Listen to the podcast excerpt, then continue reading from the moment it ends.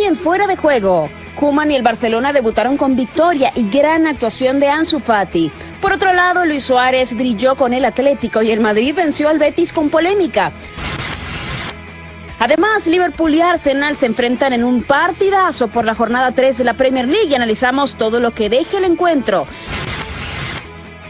Y Cristiano Ronaldo rescató el punto para la Juve y los de Pirlo dejaron algunas dudas en su visita a Roma. Con esto y mucho más arrancamos fuera de juego.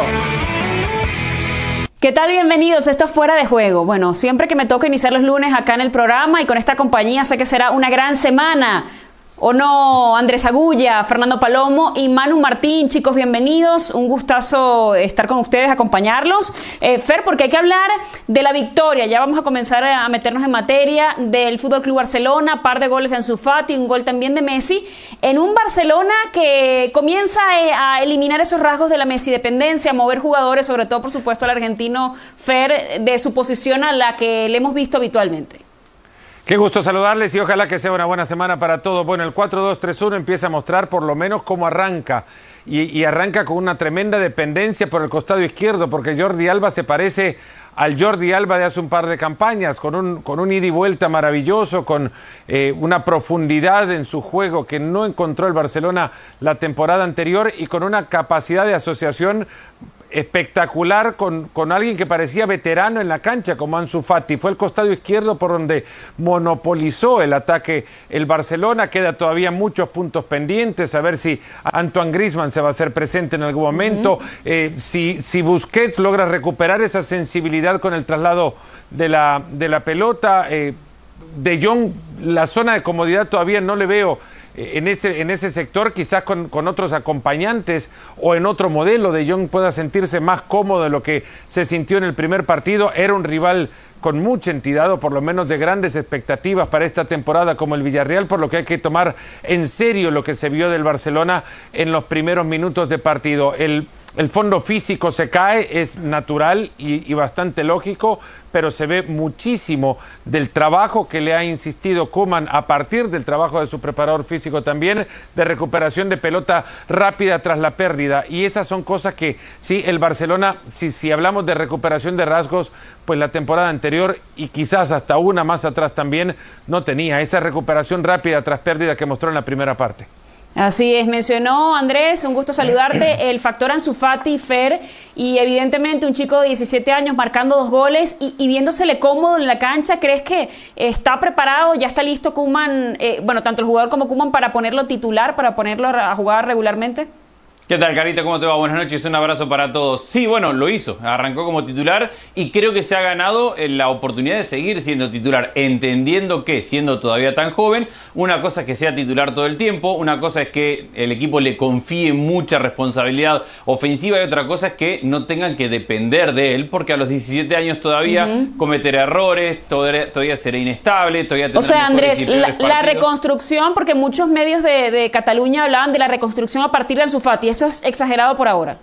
Es exagerado por ahora. La reconstrucción me parece que ha sido a partir de, Kuman y, algunos rasgos de lo que decía Fer recién, este 4-2-3-1, cuando uno dice 4-2-3-1 con Messi de 9, se imagina un equipo medio raro, pero después cuando lo ve en la cancha, este 4-2-3-1 es casi un 4-2-4, porque ataca con los cuatro delanteros, además lo, hace por dentro. Esto que decía Fer de Jordi Alba y de que el equipo ataca permanentemente o casi siempre por izquierda, tiene que ver precisamente con Ansu Fati, que va por aquel sector y que muchas veces va pegado a la línea y muchas veces va por el carril interno para que aparezca Jordi Alba pegado a la línea y porque en la derecha arranca con Griezmann, porque Coutinho y Messi van por el medio, Griezmann con una tendencia a ir hacia adentro, algo que está planeado y trabajado por Kuman. Los cuatro delanteros van por dentro, entonces el Barcelona termina con Ansu Fati, Coutinho, con Messi, con Griezmann, todos atacando por dentro y dejándole la banda a los laterales. ¿Quién es el lateral por derecha? Sergio Roberto. Entonces, entre que Griezmann va hacia adentro y que Sergio Roberto no tiene la profundidad de Jordi Alba, el Barcelona inclina mucho más su juego ofensivo por banda izquierda. Son varios de los rasgos que yo le veo a este nuevo Barcelona que por ahora tiene más que ver lo nuevo con la puesta en escena de Kuman y con un equipo que físicamente está bien y que presiona bien en contrapérdida, como decía Fer recién, pero que tiene esta idea mega ofensiva de que cuando tiene la pelota está con seis hombres en línea de ataque constante, los cuatro delanteros y los dos laterales en posición de ataque constante. Y ese es el rasgo principal que le está dando Kuman. Así es. Eh, Manu, un gusto saludarte, darte la bienvenida también a esta edición de Fuera de Juego. Eh, y, ese factor de mover a, jugadores de posición en el tema de Grisman nos da la impresión de que es una posición un poquito más cómoda también para el francés y que podremos verlo quizá un poco más participativo y más acorde y más cohesionado con el resto del sistema. ¿Qué tal? ¿Cómo estáis? Un saludo para todos. No estoy tan seguro, ¿eh, Carol? No estoy tan seguro porque eh, cuando hemos visto a, Grisman por las bandas, le hemos visto por la izquierda, no le hemos visto por la derecha. Ayer le vimos apenas, no tuvo esa participación que todavía se le está reclamando desde que fichara la temporada anterior por el Fútbol Club Barcelona, con lo cual es el que más dudas me deja de todos los hombres de ataque de este Barcelona, mientras Ansu Fati da la sensación de que se ha puesto en forma para los partidos de la selección española, donde ya le pudimos ver en la última fecha FIFA, y no ha necesitado de esa preparación extra que le puede haber dado Kuman o su preparador físico al equipo. Me preocupa también eso, ¿eh? Es muy poco tiempo el que ha trabajado Kuman para que ayer funcionaran las piezas de la forma que están funcionando. O esto va a más o el Barcelona tendrá que todavía engrasar aún más esas piezas para dar buen resultado. Y en cuanto al rival, sí es cierto, el eh, Villarreal de Emery es un rival potente o aparentemente potente, según lo que había fichado y según cómo se presentaba la temporada. Pero en los dos primeros partidos de liga, a pesar de que en uno de ellos ganó, no terminó de funcionar bien. Y a Emery, y lo sabemos de sobra, eh, sobre todo en sus partidos con el Paris Saint Germain, no se le da bien el Camp Nou, con lo cual ayer al Barcelona se le juntaron muchos factores que le dio el éxito, pero que vamos a ver si lo puede ir manteniendo, que creo que sí, por cómo, lo, cómo sucedió en el día de ayer, pero démonos todavía un tiempo y no lancemos las campanas al vuelo. Así es. Hay que hablar también del conjunto del Atlético de Madrid que venció 6-1 al Granada. Manu, me quedo contigo. ¿Cuál es la impresión general de esa participación? Y vamos por, por, por bloque, por parte. Eh, el tema de Luis Suárez. Eh, ¿Cuál es eh, la evaluación en general que se hace en la prensa de la participación de dos goles del uruguayo? Pues fíjate, y, y, está bien que me empieces por Luis Suárez porque yo te voy a empezar por otro lado. Cuando arranca el partido, la estrella es Joao Félix. La primera parte es de Que se le ha visto, eh, Manu, que estarás de acuerdo que ha sido como de lo mejor que le hemos visto en el, en eh, el Atlético de Madrid. Para mí el mejor partido de los dos años en el Atlético de Madrid, el fichaje más caro de la historia del Atlético de Madrid. Y a medida que va avanzando el partido, Joao Félix se va haciendo todavía más grande, consigue los goles, da asistencias y se va y, da la sensación de que ese era el Joao Félix que quería el Cholo Simeone. De repente marca Diego Costa. Ayer marcaron todos los que peligraban con la llegada de Luis Suárez. Entra Luis Suárez al terreno de juego con todo resuelto y lo hace todavía mejor. Eh, si recuerdas, semanas atrás decíamos, eh, la, sed de venganza, la rabia, el orgullo que puede tener Luis Suárez, lo puede expresar perfectamente en un equipo como el Atlético de Madrid. Y ese es el pozo que dejó en el día de ayer para toda la prensa en Madrid, para toda la prensa española. Es decir, el pistolero ha llegado y ha llegado para hacer lo que se le pedía. Eh, había preocupación por la rodilla, había preocupación por eh, la, forma física en la que podría llegar al Atlético de Madrid y ni mucho menos despejó todas las dudas en 27 minutos. Si bien es cierto que el partido estaba resuelto, también es cierto que dio un gol Hizo le hicieron un penalti que luego el, VAR rectificó y eh, marcó otro gol. Por lo tanto, creo que de sobresaliente lo que vimos ayer de Luis Suárez, pero eh, a mí me da mucha rabia que eclipse de la forma que ha eclipsado a un chico de 19 años como Joao Félix. Además, Andrés, cuando el Cholo Simeone tiene un 9 líder, de alguna manera este equipo le funciona mucho mejor y apenas 51 goles en la temporada pasada. ¿Es esta una muestra de que esa falta de gol quizás se va a corregir en esta temporada? Para mí es una muestra de que el impacto de Luis Suárez no solamente pasa por los 27 minutos que estuvo en la cancha, sino pasa por sus nuevos compañeros de sentirse que con Luis Suárez están obligados a tener otro, protagonismo en la Liga y en la Champions, que tienen la gran oportunidad de ir por títulos y eso ha generado incluso una competencia interna que ha hecho que Joao Félix, que el año pasado estuvo vagando por una banda y en una temporada muy floja, aún con el talento que tiene, apareciera como dice Manu, que Costa que parecía que estaba ya en la parte final de su carrera y que no tenía más para aportar, haya jugado su mejor partido en mucho tiempo. Yo creo que todo esto, aunque no hayan coincidido en minutos con Luis Suárez, tiene que ver con la presencia de Luis Suárez, que ha sido un, elemento motivador, ilusionador y que sus propios compañeros ven que, ojo, con Suárez para nosotros, con Barcelona sin Suárez, con el Real Madrid con los problemas que tiene para anotar goles, con lo que está pasando en la liga, este equipo puede ser campeón y eso ha motivado y ha generado, me parece, una revolución interna que es totalmente favorable. Y esto favorece, Fer, por supuesto, a la liga en general, porque la temporada pasada, lo decíamos, termina ganando el que menos se equivocó, pero sin un juego brillante el del Real Madrid, no le hizo frente al Atlético, que comenzó de manera titubeante, que tuvo una mini crisis también al inicio, y que cuando se consiguió, cuando encontró su juego, pues ya era muy tarde. Una temporada que vamos a recordar como una que se le escapó al Atlético de Madrid, porque esas son las campañas en las que el Atlético suele pescar, o por lo menos le corresponde ya pescar, en las temporadas en las que ni Real Madrid ni Barcelona andan bien. Ahora, eh, los dos mal, terminó el menos malo quedando campeón y el Atlético pegándose contra la pared por las ocasiones perdidas en la primera mitad de la temporada y una cantidad de empates, tantos como los que consiguieron en la temporada en la que se fueron al descenso. Esto fue lo que consiguió el Atlético de Madrid la temporada pasada y lo que vio el Atleti en su primera parte de la goleada en el partido ante el Granada es lo que seguramente habría querido ver el Cholo Simeone la temporada pasada también. A, Joao Félix rindiendo como el jugador por el que pagaron esos 127 millones, a, Diego Costa liderando ahí arriba y peleando pelotas y no peleándose con, con los rivales. Eh, la consolidación nuevamente de un equipo por el proceso de construcción del mismo entre Lodi y, Tripier, la verdad que son dos laterales maravillosos que, como Andrés hablaba del Barcelona, así se puede hablar también del Atlético con estos dos laterales. Es un equipo como para no solamente ir a incordiar ahí arriba, este equipo tiene con qué. Así es, él termina ganando también en el Benito Villamarín, el Betis, el conjunto del Real Madrid. Fer, ¿cuál es tu lectura de ese partido con mucha polémica, eh, que termina muy apretado y que pues recuerda que obviamente es un estadio muy complicado para el Madrid? La última vez que había perdido en la liga había sido justamente allí en la casa del Betis.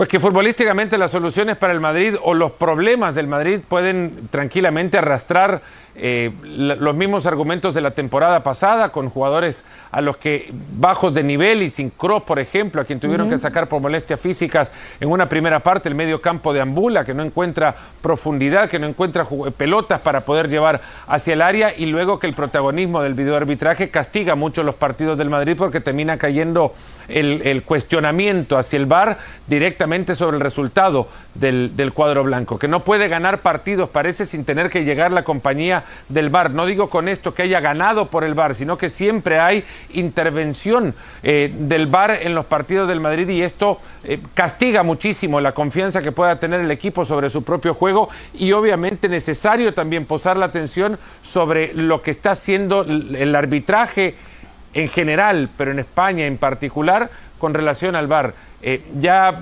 parece, ha perdido totalmente, ha perdido jerarquía el árbitro central de los partidos en España cuando desde arriba le dicen que tiene que ir a ver una jugada que él adentro vio y que no vio como, lo, como, lo, como se había determinado, que no vio eh, penal de Bartra, por ejemplo.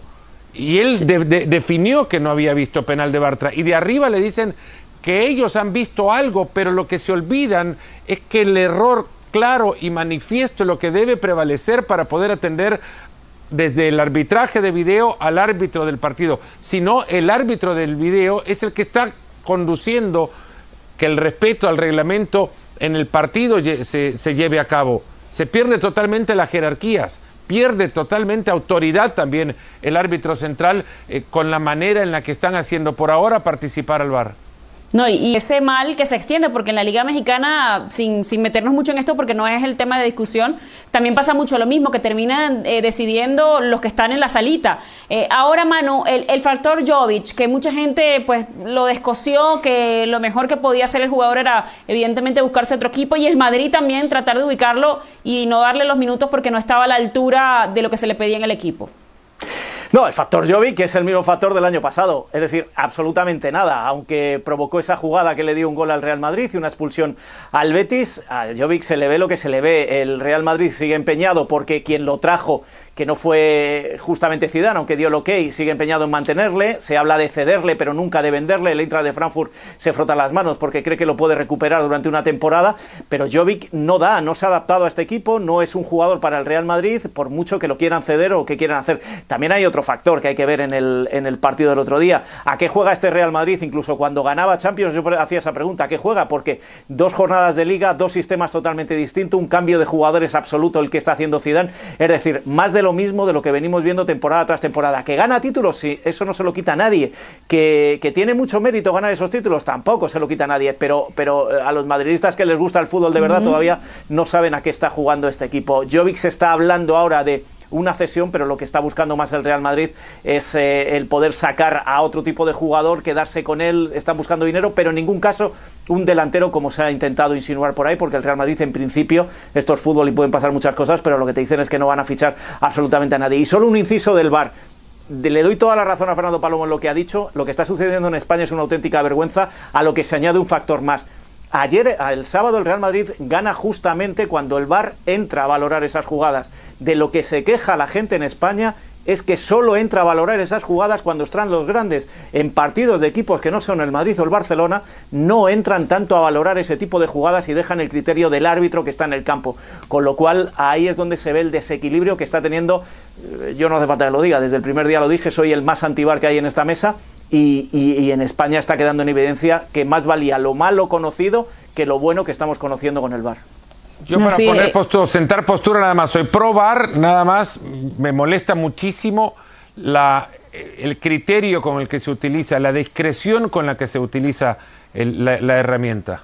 Es que no hay un criterio unificado, Fer, ese es el problema. Lo que, lo que menciona Manu es muy cierto y es lo que la mayoría de los equipos siempre están denunciando. porque unas jugadas en unos partidos con, con cierta tendencia son verificadas y por qué en otros partidos no? Entonces, bueno, pero eso va a ser una- un tema de nunca acabar porque creo que sigue siendo un tema subjetivo, ¿no? De cuándo lo utilizas y cuándo no. Y no hay clari- claridad en ese sentido. Hay que hablar también del conjunto del Liverpool que termina ganando hoy Andrés Agulla a el Arsenal. eh, ¿Cómo viste tú a este conjunto de club?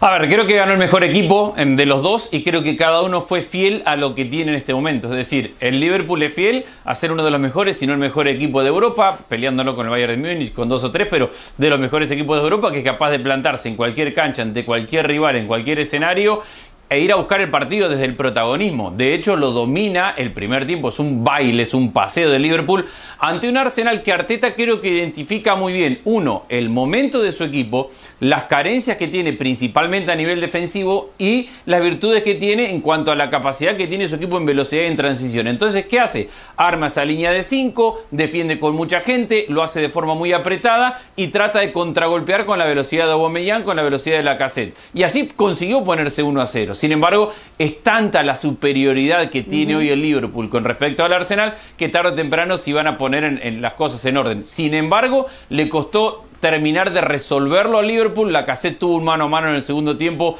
que pudo haber desequilibrado, que no era ya de merecimientos, obviamente, pero que Liverpool tuvo que haber cerrado el partido antes y no haberlo hecho cuando Diego Jota metió el tercer gol ya en la parte final en su debut con, con la camiseta de Liverpool. Ganó el mejor, pero el Arsenal compitió desde lo que tiene, es decir, desde las carencias que tiene.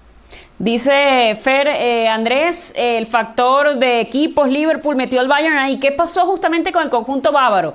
Voy a aprovechar para lanzar una cosa con la otra. Esa goleada 4-1 que recibieron del Hoffenheim, ¿qué sucedió? ¿Qué falló? Bueno, más allá de que Lewandowski y Goretzka no estaban jugando. Bueno, eh, no, no es un once el que tiene que tener Hansi Flick, tiene que tener un equipo y sobre todo cuando en el calendario hay muchos partidos en el camino y eso sabíamos que, y lo sabía el Bayern Múnich, además que los primeros días iban a ser muy, pero muy pesados porque además de haber jugado el partido de, de este domingo contra el Hoffenheim el miércoles apenas tienen otra, otro compromiso grande que es la Supercopa ante el Dortmund que también perdió en el último fin de semana. Y No tuvieron es que la Supercopa falta- ante el Sevilla, que ahí te escuchamos también.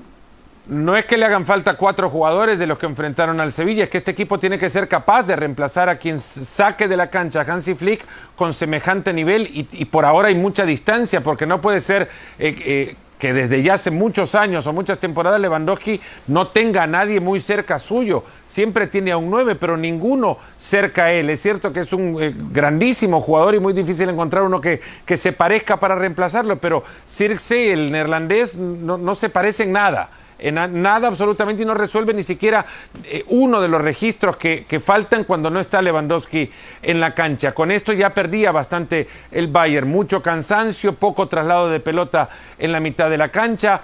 eh, la realidad es que también del otro lado estaba un equipo muy bien, no digo trabajado, pero, pero con, con, muy buena asimilación de lo que tenía que hacer para poder hacer daño al Bayern Múnich. Línea de cinco en el fondo, con, cerrando muchísimo los, los espacios y con unas transiciones rápidas que eran de manual, eh, cada una de ellas. Lo otro es que en el banco de este equipo del Hoffenheim estaba alguien que conoce muy, pero uh -huh. muy bien a quien estaba por enfrentar. Sebastián que Genes, sí que era el, el, técnico del segundo equipo del Bayern Múnich y a quien sacó campeón de la tercera división de Alemania. Conoce a muchos de los jugadores que están ahora en el Bayern Múnich. Al margen de que conozca a los jugadores, sabe perfectamente cómo hacerle daño y lo hizo, pero de maravilla. Fue 4 a 1 y no exagero que al Bayern le pudieron haber caído 7. Manu, ¿crees que hay una curva natural hacia abajo para el Bayern en cuanto a lo que No. decía Fer, calendarios, eh, piernas, que de repente vas a tener algunos partidos eh, no en tan alto nivel como nos ha acostumbrado? No, no, no, eh, especialmente en Bundesliga. Luego veremos a ver qué pasa en Europa, pero, pero no, no creo que haya una curva hacia abajo. Peor curva que tuvo el inicio de la temporada pasada y acabó ganándolo absolutamente todo. no, no podemos pensar. Pero yo sí creo, viendo el partido, para mí la sensación que tuve fue que, le, más allá del cansancio, que eso no se lo puede quitar nadie, el cansancio, eh, a pesar de los cinco cambios que había hecho en el once titular y demás, eh, yo creo que lo que va a echar de menos va a ser a un tipo que se llama Tiago. Tiago Alcántara, que, que en el Liverpool vamos a ver cómo se va acoplando y qué le puede aportar al equipo que creo que va a ser mucho, pero en partidos como el del otro día, como bien decíais, con cinco hombres atrás el Hoffenheim intentando eh, romper cualquier línea de pase del, del, Bayern, bloqueando absolutamente a Lewandowski arriba, siempre en ese tipo de partidos veíamos a Thiago que se inventaba algo, que salía por algún lado y no le tiene. Y esa pérdida yo creo que sí es una gran pérdida la, la que va a sufrir el Bayern para la temporada que viene, pero no creo que sea una curva hacia abajo eh, más que un, partido perdido por, el, por, por las circunstancias en las que se llegaba este partido. Hay que hablar también de la serie, Andrés. Voy a comenzar contigo. La Roma termina empatando a dos con la Juve, o la Juve contra la Roma, en una jugada en donde Cristiano justamente salva ese puntito. Y muchos apuntan a, a ver, ¿cuál es la fórmula? ¿Cuál es la identidad de este equipo de Andrea Pirlo? Sí, bueno, hay varios temas para analizar. Primero, que a la Roma me parece le faltó coraje o creerse que le podía ganar a la Juventus y cerrar el partido porque lo tuvo entregado. Segundo, que hay una combinación de factores que incluyen un técnico nuevo como Pirlo y la carencia de muchos jugadores que están lesionados, fuera de ritmo competitivo o regresando de lesión. Entonces le está costando armar un once ideal a Pirlo. Y tercero, es un equipo que todavía no termina de funcionar. A ver, Ramsey en este rol de un cuarto, le echaron a uno. Ah, sí, además. Bueno, además le echaron a uno en la parte final, pero ya el equipo no jugaba bien, no jugó bien. Tuvo que jugar con cuadrado por banda izquierda, tiene una, un sistema de línea de tres en el fondo para atacar, línea de cuatro en el fondo para defender. Morata yo creo que es un gran error para la Juventus, que va a meter goles eh, seguramente, porque Andrés, cuando la Juve... Ese, ese puntito, te voy a hacer un inciso ahí, el tema de Morata, porque da la impresión de que el gran reto también de Pirlo va a ser recuperar este, no sé, este regreso, esta parte 2 de Morata. Porque se bueno, pero para poco. mí, es un, eh, para mí ha sido un error siempre, porque Morata me parece que es un buen revulsivo para los equipos. Y lo ha sido. En la Juventus había perdido el puesto cuando terminó su parte final. En el Real Madrid terminó siendo suplente. En el Chelsea fue suplente. En el Atlético de Madrid fue suplente. Entonces puede ser un buen revulsivo, pero la Juventus lo que necesita es un 9 para acompañar a Cristiano Ronaldo. Y es un 9 de otras características, me parece. Un 9 que trabaje de espalda para recibir y para que aparezca Cristiano para definir. Y Morata no tiene esas características. Creo de todas maneras que no es el problema, es una parte del problema problema. Es un equipo todavía extremadamente desorganizado que puede mostrar alguna versión buena en el primer partido, pero todavía muy limitado por el rival. Pero creo que en, en este proceso de ambientación, de adaptación y de descubrirse, ojo y no entra en una crisis que le sale muy cara, porque, porque perder muchos puntos en el arranque de la temporada te meten en una crisis que no te dejan trabajar. Fer, ¿qué debe cambiar Andrea Pirlo de esta versión que hemos visto del último partido que terminaron empatando? Son dos partidos apenas también, no creo que mucho, y, a, y, aparte lo cambia bastante de un partido a otro. Él mismo está tratando de descubrir qué es lo que mejor le, o más le conviene a la, a la Juventus. Pudo ser peor el resultado, eso sí, también. Y creo que Pirlo va a reconocer que ante el siguiente rival, que es el Napoli, eh, no puede andar modificando, moviendo a tantos jugadores. Y el Napoli que, que viene de líder, además. Además de eso, jugando bien y ese sí, encontrando, creo, ya el, no solamente el modelo ya lo tenía, sino los mejores ejecutantes. La posición del Chucky, por ejemplo, que parece un descubrimiento y, el, y, en realidad lo que es es potenciar lo que mejor o más eh, eh, sí, lo que mejor puede llegar a ofrecer Lozano, pero regresando a la Juventus, a mí me había gustado mucho lo que había dejado en el primer partido con Kulusevski y, Cristiano jugando arriba hombro con hombro y atrás de ellos Aaron Ramsey, ahora tiró a Kulusevski por la derecha y, y se perdió, no, no fue eh, el jugador que propuso en, el debut de la Juventus o, o, que por lo menos fue protagónico en el, en el juego de la vecchia señora, no la verdad que es, es un descubrimiento partido a partido el que haremos del propio Pirlo, que hasta ahora no conocemos de, a qué dirige y, que por lo que también leíamos en su tesis va a poner el modelo que más le convenga de acuerdo a su rival. Y, y, bueno, son rivales distintos cada fecha, ¿no? Ojo con el partido ese que mencionaban, Caro, recién del fin de semana, el, el Juve Napoli, porque hoy ha anunciado el Genoa que tiene 14 positivos entre jugadores y cuerpo técnico. El Genoa jugó contra el Napoli el fin de semana. Los jugadores del Napoli han salido a hacerse un test de último momento y habrá que ver cómo evoluciona todo esto en las próximas horas, si le permiten a Napoli viajar, si Napoli tiene todos los jugadores sanos. Es decir, va a ser una semana de mucho seguimiento y muchas novedades en el fútbol italiano por esto que anunció el Genoa hoy, que tiene 14 positivos de coronavirus entre jugadores y cuerpo técnico. Y si es que terminan Manu moviendo ese partido, eh, ¿cómo afectaría a la Juve? ¿Le conviene jugar? ¿Le conviene eh, tomarse un descanso después de este 2-2 que termina salvando Cristiano? Creo que no le conviene. Y, quizá el, remedio es peor que la enfermedad, y lo explico. Yo creo que cuando antes estabais hablando, lo que necesita la lluvia es trabajo, trabajo, trabajo y más trabajo. Pero trabajo sin competir es un trabajo que muchas veces no llega a alcanzar todos los objetivos. Eh, lo decíamos antes de la Liga Española y, en la italiana sucede exactamente lo mismo. Eh, no ha habido pretemporada, no ha habido preparación física, no ha habido eh, forma de que los jugadores se vayan entendiendo entre sí. Llega Morata, que a mí es lo que me sorprende, llega dos días antes y ya juega como titular. Es decir, si se suspendiera el partido le daría la oportunidad de trabajar en, la cancha de entrenamiento, pero no en la cancha de competición, que al final al cabo es lo que van buscando todos los equipos. Por lo tanto, sería un arma de doble filo, a ver cómo se lo, se lo podría tomar. Em, Aquí en, España, por ejemplo, está sucediendo en otros deportes, por ejemplo, en el, en el básquet, eh, está sucediendo que eh, muchos positivos hacen que se aplacen partidos y al final ni mejora el espectáculo ni empeora. Es una situación tan, tan extraña que no sabes lo que puedes esperar de una situación así. Pero yo creo que a Pirlo lo que le hace falta es trabajo y partidos.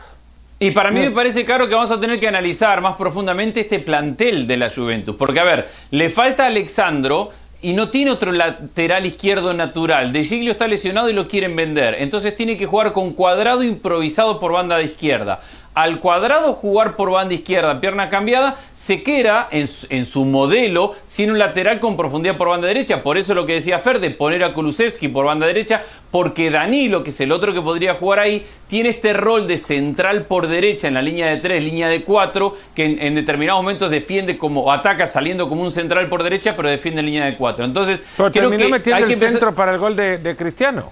Claro, pues bueno, ya el equipo estaba con uno menos y él termina jugando de lateral por derecha y dándole profundidad. Pero cumple ese, doble rol de central por derecha en, ataque y de lateral por derecha en defensa. Pero quiero decir que para todos estos sistemas y trabajo de Pirlo, no sé si tiene la plantilla ideal. No tiene un segundo lateral izquierdo, no tiene un segundo cuadrado, si va a utilizar a Danilo de central por derecha, que creo que le va bien en esa función para lo que pretende. Tiene mucho volante para dos puestos en la mitad de la cancha. Eh, habrá que tiene más tiene más jugadores para jugar con una línea de tres que, lo que pretendió por lo menos en el partido ante la Roma. Habrá que ver de qué pone a Dybala, porque si Ramsey tiene este rol protagónico en tres cuartos de cancha, ¿de qué va a jugar Dybala? ¿En el, lugar que tuvo Morata? O, ¿O, dónde va a encajar Dybala que está regresando de una lesión? O sea, hay que ver mucho qué quiere de cada jugador cómo lo va a armar y si tiene plantel para todo este cambio que está haciendo Andrea Pirlo en el equipo, por cómo está utilizando ciertos jugadores que el año pasado se utilizaban distinto. Antes en Danilo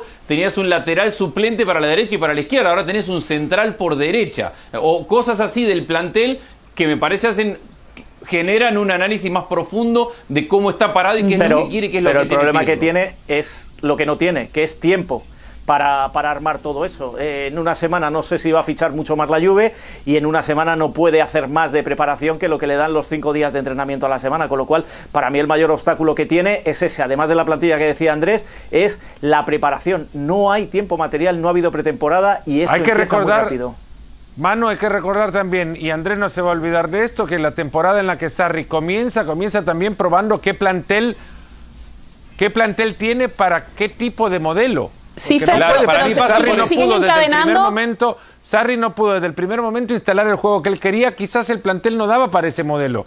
Y quizás Pirlo en ese momento también ahora tiene que apurar a definir qué tipo de técnico va a ser para el plantel que ya le han dejado en la Juventus.